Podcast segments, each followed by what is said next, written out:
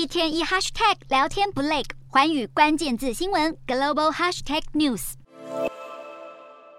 海滨高地上屹立着一座白色灯塔，俯瞰蔚蓝的海洋，如此风光明媚的景观，仿佛是台湾西南部海岸线。不过，这其实是距离台湾东岸仅一百一十公里的日本冲绳县与那国岛。这看似心平气和的美丽海岛，背后却暗藏巨大危机。每当中国对台发动文攻武吓，岛上的居民也与我们一样，受到严重安全威胁。解放军去年八月份在台湾周边大规模军演期间发射的多枚导弹中，就有其中六枚落在与那国岛附近海域。根据 NHK 报道，随着两岸紧张升温，与那国岛当局准备向日本政府提议新建避难所，作为因应中国飞弹攻击的防范措施。申请书指出，在岸田政府“台湾有事就是日本有事”的战略框架下，地理位置特殊的与那国岛势必受到更严密的防护。为了牵制区域威权主义扩张，日本去年底拍板敲定新版国家安保战略，以空前规模延伸自卫队威慑力。其中一项计划就是扩建与那国岛上的陆上自卫队驻防地，并首度在当地部署地对空飞弹部队。